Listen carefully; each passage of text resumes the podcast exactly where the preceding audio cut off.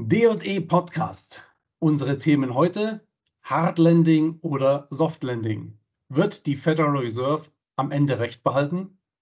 Außerdem ist die Glaubwürdigkeit der Notenbanken in den USA und in Europa aktuell die wichtigste Währung? Und japanischer Aktienmarkt. Fundamental, monetär und markttechnisch international am besten.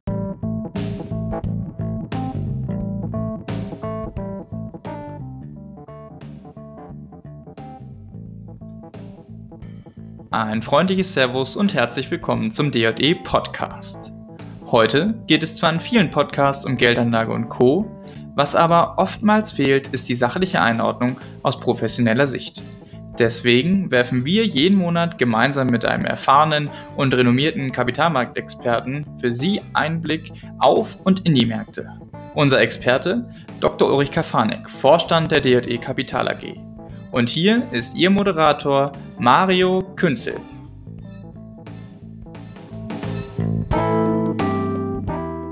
Herzlich willkommen zum DOD Podcast, meine sehr geehrten Damen und Herren. In den nächsten Minuten bekommen Sie wieder einen kurzen Überblick über die aktuelle Kapitalmarktsituation. Mein Name ist Mario Künzel und mein Gast ist heute wieder der Kapitalmarktexperte der DOD Kapital AG, Herr Dr. Ulrich Kafanik. Herr Dr. Gafanik, schön, dass Sie da sind. Hallo, Herr Künstler, ich freue mich auch. Herr Dr. Gafanik, in der Vergangenheit hat man ja gerne der Federal Reserve, der amerikanischen Notenbank, immer zwei oder drei große Fehler unterstellt. Der erste Fehler war, dass man der Corona-Pandemie viel zu stark stimuliert hat. Der zweite Fehler war, als dann die Inflation kam, hat Jerome Paul gesagt, das ist alles nur vorübergehend, sogenannt transitory. Und äh, dann, als er die Inflation quasi anerkannt hat, ja, dann hat er aus Sicht der meisten Marktteilnehmer viel zu stark gegengesteuert. Ja, die vermeintlichen Fehler waren aber bisher ohne Konsequenzen. Und jetzt sagt man, wenn Jerome Powell dieses Hard Landing vermeiden möchte, dann sollte er aufhören, weitere Zinsen zu erhöhen. Was entgegnen Sie dieser Aussage? Vielleicht erstmal kurz zur Einordnung, was bedeutet eigentlich dieses Hard Landing und Soft Landing und wird Jerome Paul am Ende recht behalten? Ja, das ist schon richtig, diese Begrifflichkeit nochmal aufzuwerfen. Also die Frage, was es genau bedeutet. Ähm, man kann das vereinfacht sagen, dass man mit dem Soft Landing meint, dass die Wirtschaftsaktivität zwar zurückkommt, aber eben in keine Rezession mündet. Rezession definiert als zwei Quartale hintereinander äh, rückläufigen Wirtschaftswachstums.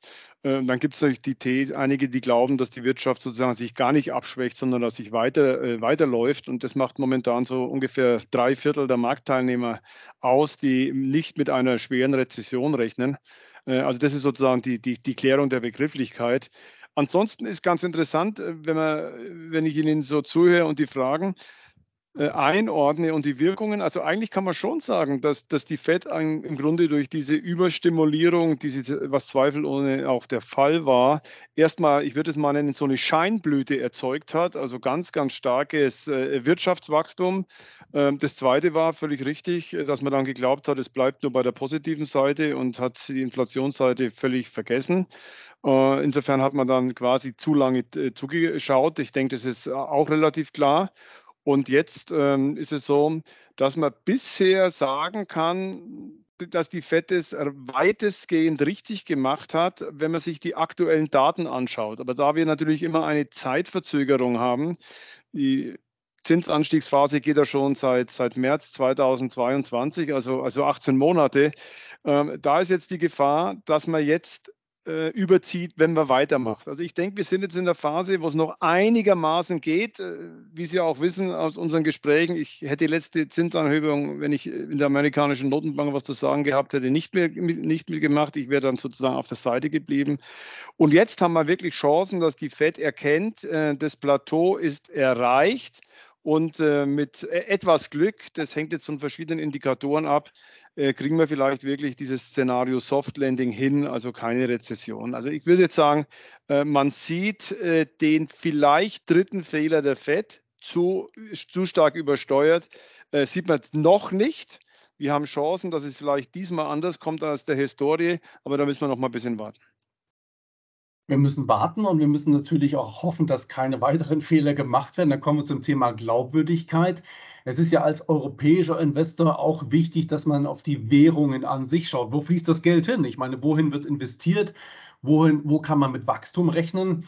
Und im Moment würde ich aber sagen, dass in Zeiten dieser Inflationsbekämpfung, also dieser, wie Sie eben auch geschildert haben, restriktiven Notenbankpolitik, und einer vielleicht auch drohenden Rezession, nicht bloß in den USA, vor allem auch in Europa, die wichtigste Währung eher so die Glaubwürdigkeit bzw. das glaubwürdige Handeln der Notenbanken ist. Das haben wir gerade ausführlich besprochen. Jetzt ist meine Frage, sehen Sie das auch so oder beziehungsweise wird der das Geld bekommen, der glaubwürdiger handelt, sprich ist Europa zu schwach und Asien zu schwach, dass das Geld in die USA geht? Oder ist das Handeln der amerikanischen Notenbank schlicht und ergreifend überzeugender?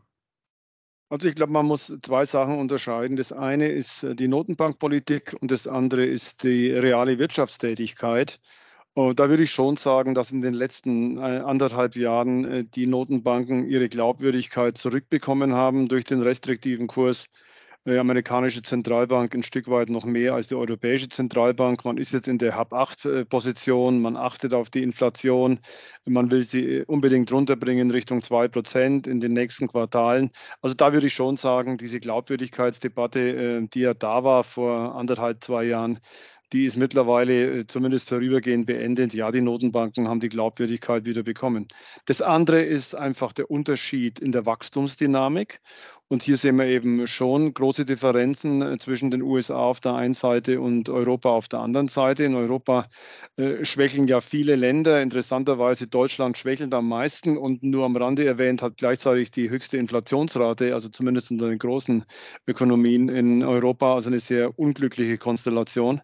Äh, also hier denke ich, wird es auch so sein, dass wirklich die amerikanische Wirtschaft ähm, profitiert. Und man darf auch nicht vergessen, wenn Sie sich die aktuellen Strömungen anschauen, äh, welche Branchen besonders äh, profitieren von der aktuellen Situation, welche stark profitiert haben. Also auf Sektoren beispielsweise äh, ist ja der Kommunikationssektor, da ist dann beispielsweise auch sowas wie Meta dabei und der Informationstechnologieindex in den USA im, im SP-Teilindex über 40 Prozent im Plus, was, was mit dem Thema künstliche Intelligenz zu tun hat. Dort ist einfach eine Technologieführerschaft und das ist ein Hauptgrund. Stärkere Ökonomie in den USA im Vergleich zu Europa insbesondere äh, relativ betrachtet auch, äh, was die Veränderung anbelangt in der letzten Zeit zu China. In China sind die Wachstumsraten absolut immer noch deutlich höher, das darf man nicht vergessen, als in Europa und in den USA auch. Aber die relative äh, äh Verschiebung, also rückläufige Erwachs äh, Wachstumsraten in China, gemessen an der Ausgangssituation vor sechs Monaten, bessere in den USA, das ist diese rel relative Verschiebung. Also das sind, glaube ich, viele Punkte, die man beachten muss. Aber wenn man es verkürzt äh, sagen will, die Technologieführerschaft, äh, gerade bezogen auf künstliche Intelligenz in den USA, ist momentan schon ein echter, ich würde was sagen, Standortvorteil für den amerikanischen Markt. Ein gutes Stichwort vielleicht für einen Sonderpodcast, mal gucken, wie wettbewerbsfähig ist eigentlich Europa noch oder beziehungsweise auch Deutschland. Man hat es ja bei der IAA jetzt gesehen, auch hier hat Deutschland ja ganz viel Boden verloren. Aber vielleicht mal an, bei einer anderen Gelegenheit, ein anderer Podcast. Sie haben ein gerne, gerne, ja, können wir mal machen. Äh, Sie haben mir ein anderes Stichwort noch gegeben und das war Asien. Sie haben äh, China angesprochen. Ich habe es vorhin in den Themen gesagt. International monetär am positivsten kann aktuell die japanische Börse eingeschätzt werden. Natürlich auch durch diese Stimulierung der dortigen Notenbank, 567 Milliarden US-Dollar-Anleihenkäufe. Das ist eine Stützungsmaßnahme, die natürlich für Liquidität sorgt. Andererseits aber auch ein sehr ja, gedrückter Yen, ein sehr niedriger Yen, der für besseren Exportgewinn sorgt. Ja, und auf der anderen Seite China. Sie haben gesagt, China wächst. Trotzdem wartet man da noch vergeblich auf ein, ja, nennen wir es ruhig, Konjunkturprogramm der chinesischen Regierung, also auf so eine Art Ausgaben- und Verschuldungswelle, um diese, ich nenne es jetzt mal provokant, lahmende Konjunktur in Gang zu bringen. Wie schätzen Sie die Lage in Asien ein? Sagen wir mal so auf Sicht der nächsten sechs bis zwölf Monate. Ja, man muss ja so immer ein bisschen unterscheiden, auch wenn Sie sich die Indizes anschauen, zum Beispiel von MSCI, dann hat man ja auf der einen Seite Japan und auf der anderen Seite Asien. Es gibt natürlich auch Produkte, die das zusammen haben, aber das ist schon eine gewisse Trennung, hat auch viele historische Gründe und ganz unterschiedliche Entwicklungsstadien. Japan ist ja schon sehr, sehr lange Industrieland. Viele andere Länder in Asien kommen da erst hinterher. Das nur am Rande. Also wenn man mal guckt äh, in Japan, dann ist sicher so, äh, dass das Wachstum ähm, in in Japan, äh, ich sage jetzt mal im Vergleich gerade zu Europa relativ gut ist. Die, die, letzte Zahl, an die ich mich da erinnere, war 1,6 äh, Prozent. Das war auf, äh, auf, Basis des zweiten Quartals Wachstum gegenüber dem Vorjahr. Da sind wir hier meilenweit davon entfernt. Und ein wesentlicher Grund ist natürlich, Sie haben es auch schon angedeutet, die völlig unterschiedliche Geldpolitik. Also wir haben eigentlich in, China, in Japan immer noch einen negativen Leitzins von minus 0,1 Prozent. Das heißt, da ist nichts mit gemacht worden äh, von der Gegenpolitik in äh, USA und äh, der EZB. dann haben sie auch ein Zinsniveau für zehnjährige Anleihen, das ist bei 0,7. Also wenn Sie jetzt mal, mal vergleichen, sind Sie in Deutschland eher mal bei 2,6, in den USA sind Sie bei 4,3. Auch vor dem Hintergrund ähm, schon große Unterschiede. Und das Letzte, Sie haben eben rückläufige Geldmengenentwicklungen auf, der Zentralbankseite in den USA bei der EZB und Sie haben eben diese riesengroßen Unterschiede Unterstützung noch auf der anderen Seite führt. Im Ergebnis ist es äh, relativ logisch. Äh, ist nicht immer alles logisch, was in der Ökonomie passiert, aber hier ist es sozusagen richtig logisch. Führt zum schwachen Yen und der schwache Yen hat natürlich die Entwicklung in Japan unterstützt. Was auch noch ein Thema ist, ähm, ist einfach sozusagen ein Umdenken in den letzten, ich würde mal sagen, 15, 18 Monaten mehr zu einer Aktienkultur. Da gibt es ja im Grunde Bestrebungen der japanischen Regierung, ich nenne das mal so eine Anti-Buchwert-Kampagne. Also man versucht dort Werte zu heben durch veränderte äh, Politik, ähm, durch veränderte Bilanzpolitik. Und das kommt sehr, sehr gut an bei den internationalen Investoren und hat mittlerweile auch dazu geführt, dass japanische Aktien äh, im Vergleich vor ein, zwei Jahren wieder stark übergewichtet werden. Äh, wie gesagt, gibt es auch gute Gründe dafür, aber dieses Shareholder-Value-Gedanke, der ist schon von zentraler Bedeutung. Und äh, China war ja sozusagen vor einem Dreivierteljahr war es noch sehr, sehr schwierig. September, Oktober letzten Jahres, also fast ein Jahr jetzt hier, äh, sehe ich gerade. Und dann kam durch den Swing in der Covid-Politik eine sehr, sehr optimistische Erwartungshaltung auf. Äh, die hat so getragen bis ins erste Quartal 23. Und jetzt kommt die Wirtschaft eben nicht in Gang. Und äh, die Maßnahmen, ähm, da gibt es auch einige, das darf man nicht vergessen. Also sowohl was die Unterstützung der gesamten, der, der, der, globalen Konjunktur anbelangt, dann speziell des Immobilienmarktes, Erleichterung bei Hypothekendarlehen, beispielsweise Zinssenkungen, aber auch Angebots-Nachfrageverhalten. Also bestimmte Investoren werden sozusagen ermuntert, äh, stark in Aktien zu investieren. Auf der anderen Seite gibt es Investoren, die eben keine Aktien verkaufen sollen. Da passiert schon was, äh, ist richtig. Und äh, insgesamt wichtiger Punkt, wir hatten das schon äh, jetzt gestreift an der einen oder anderen äh, Stelle, in in, den, äh, in China ist das Wachstum immer noch deutlich, deutlich höher als in den USA und in, in Europa. Das heißt, wir haben da relativ, ich habe es vorhin schon mal angedeutet, die Erwartungshaltung war dann irgendwo bei 6,5 oder vielleicht bei 7 beim einen oder anderen. Aber wenn wir jetzt in China beispielsweise auf 4,5 Prozent Wachstum in 23 zurückgehen sollten, dann ist es ja nur eine Enttäuschung geben, gegenüber dem, was vorher da war, aber nicht betrachtet im Vergleich zu den USA und im Vergleich äh, zu Europa. Insofern on wird wahrscheinlich Unterstützung kommen, aber ich glaube nicht, dass die sehr groß ist, weil einfach das Thema Verschuldung auch von der Regierung mit ins Kalkül betrachtet wird. Aber insgesamt, denke ich, könnten da verschiedene Bausteine zusammenkommen, nicht unbedingt kurzfristig. Äh, China ist momentan mega out. Es ist eine der größten Short-Positionen, wenn Sie sich die internationalen Fundmanager anschauen, die sind China Short.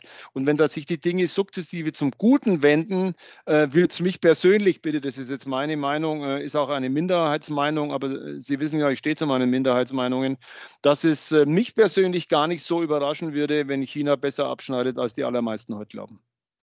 Ich schätze nicht nur Ihre Meinung und meine Damen, meine Herren, äh, wenn Sie hier zuhören, diese Zahlen, die Herr Dr. Gafanik alle sagt, die hat er alle im Kopf, also nicht irgendwo abgelesen. es ist immer wieder erstaunlich. Vielen Dank. Ich fasse mal kurz zusammen, Herr Dr. Gafanik. Hm, es lohnt sich schon genauer hinzugucken, kann man das so sagen? Auf, auf jeden Fall. Und wie gesagt, man sollte nicht jedem Mainstream auf Neudeutsch hinterherlaufen, sich eigene Gedanken machen. Und ich denke, dann ist es mittel- und langfristig eine ganz gute Strategie. Das ist ein schönes Schluss Schlusswort. Ich denke, dass wir hier wieder einen kurzen Überblick geben konnten. Ihnen, meine Damen, meine Herren, Herr Dr. Gafanik, vielen Dank für Ihre Zeit. Ihnen, meine Damen und Herren, vielen Dank für Ihr Interesse. Haben Sie eine gute Zeit, bleiben Sie vor allem gesund. Auf ein baldiges Wiederhören. Ihre D&E Kapital AG.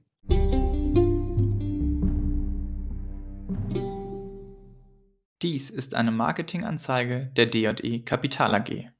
Alle hier veröffentlichten Angaben dienen ausschließlich ihrer Information und stellen keine Anlageberatung oder sonstige Empfehlung dar. Die in diesem Podcast enthaltenen Aussagen geben die aktuelle Einschätzung der D&E Kapital AG wieder. Diese können sich jederzeit ohne vorherige Ankündigung ändern. Alle getroffenen Angaben sind mit Sorgfalt entsprechend dem Kenntnisstand zum Zeitpunkt der Erstellung gemacht worden. Für die Richtigkeit und Vollständigkeit kann jedoch keine Gewähr und keine Haftung übernommen werden. Der Podcast und der Inhalt sind urheberrechtlich geschützt